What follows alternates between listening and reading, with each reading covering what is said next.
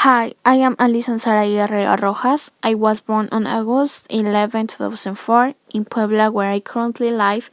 I am 15 years old. My parents are Maura and Isaac. I have three siblings.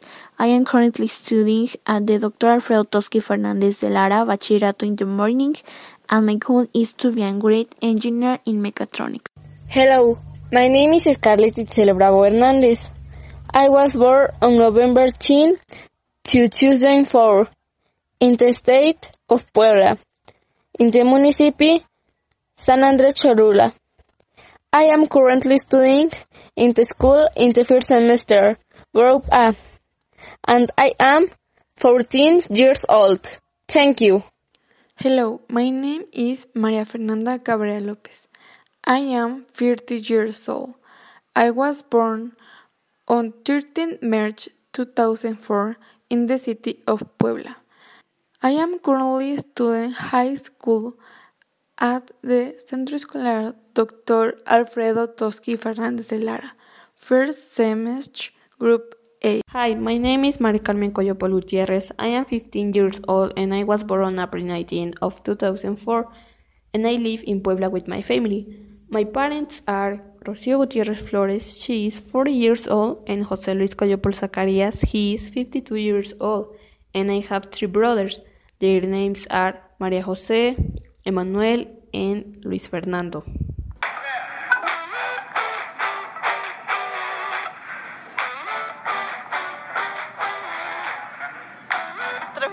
Hola amigos, ¿cómo están? Bienvenidos a un nuevo capítulo del podcast del futuro. El día de hoy trataremos varios temas que nos ayudarán a crecer en nuestra vida personal, social y académica. Y sin más rodeos, comencemos. Principalmente hablaremos del autoconocimiento como base fundamental de las aspiraciones. ¿Qué opinas acerca de esto, Fernanda? Pues yo opino que debemos conocernos a nosotros mismos para saber qué es lo que queremos en la vida y tratar de no equivocarnos, ya que podemos tener errores que nos pueden afectar a corto, largo y mediano plazo. Creo que es muy importante conocernos para saber lo que queremos hacer en esta vida y lograr nuestras metas. Cierto, es muy importante conocernos a nosotros mismos porque sin ello pienso que no tendremos un punto exacto al cual dirigirnos en nuestras vidas.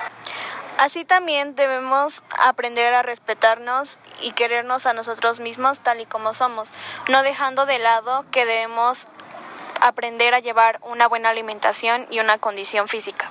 Yo creo que es muy importante hacer ejercicio diariamente, por lo menos unos 30 minutos para conservarnos bien y tener una alimentación balanceada. Debemos llevar una dieta balanceada de acuerdo a nuestro peso y estatura para que nuestro organismo consuma la energía necesaria. Pero no debemos excedernos al momento de hacer ejercicio, ya que si lo hacemos nos puede atraer enfermedades fuertes en un futuro. También tenemos que tener en cuenta que debemos coger nuestras amistades y conocerlas bien a fondo para saber si son nosotros. Aprender a convivir con los demás de una manera sana y armónica para poder aprender a llevarnos bien con nuestro entorno social. Sin embargo, a veces solemos escoger a nuestras amistades mal y esto nos puede traer grandes consecuencias.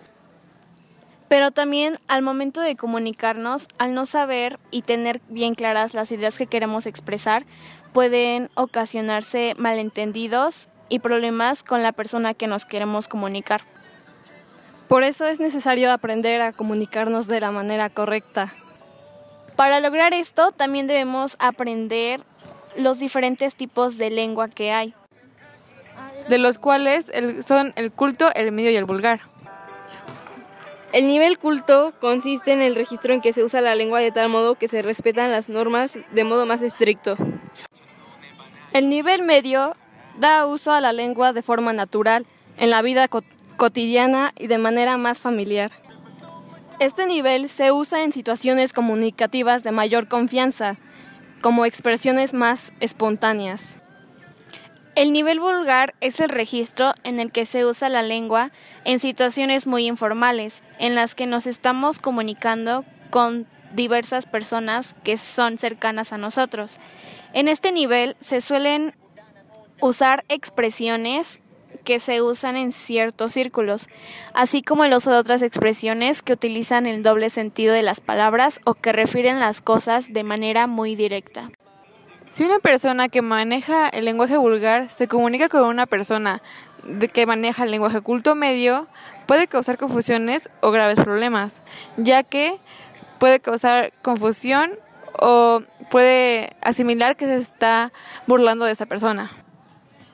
En estos niveles no es que uno sea mejor que otro.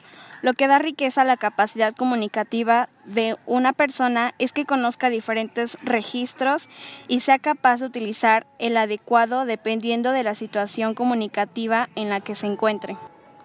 Así también debemos aprender a conocer sobre los diversos idiomas que se hablan, por ejemplo, uno de ellos es el inglés, que nos sirve como base de comunicación efectiva con otras culturas. al inglés sí mismo nos ayuda y nos abre puertas al mundo, ya que es uno de los principales idiomas hablados, después del mandarín y el español.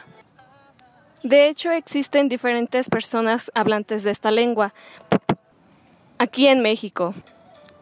Este idioma es muy importante ya que nos puede dar mejores posibilidades de obtener un trabajo digno que nos puede ayudar a mejorar nuestra calidad de vida.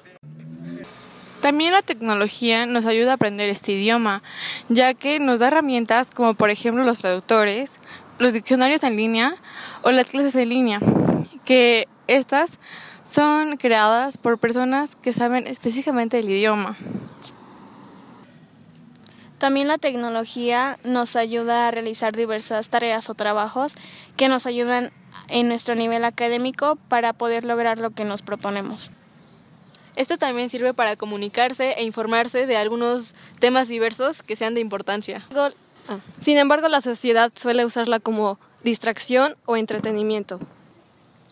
También con esa misma tecnología podemos fomentar la inclusión de los hablantes de las lenguas indígenas. Esto es muy importante ya que debemos aprender a respetar a los demás sin importar de dónde vengan y qué lengua indígena hablen. A partir de esto, nosotros hicimos una propuesta que es hacer campañas y también en redes sociales para la difusión y, e inclusión para los hablantes de lengua indígena de nuestro país. Otra propuesta que nosotros haríamos sería incluir a todas las personas en diversas actividades que estén dentro y fuera de la escuela.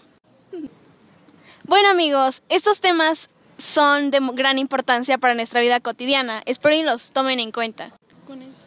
Gracias por escucharnos. Con esto concluimos con un capítulo más de Podcast del Futuro.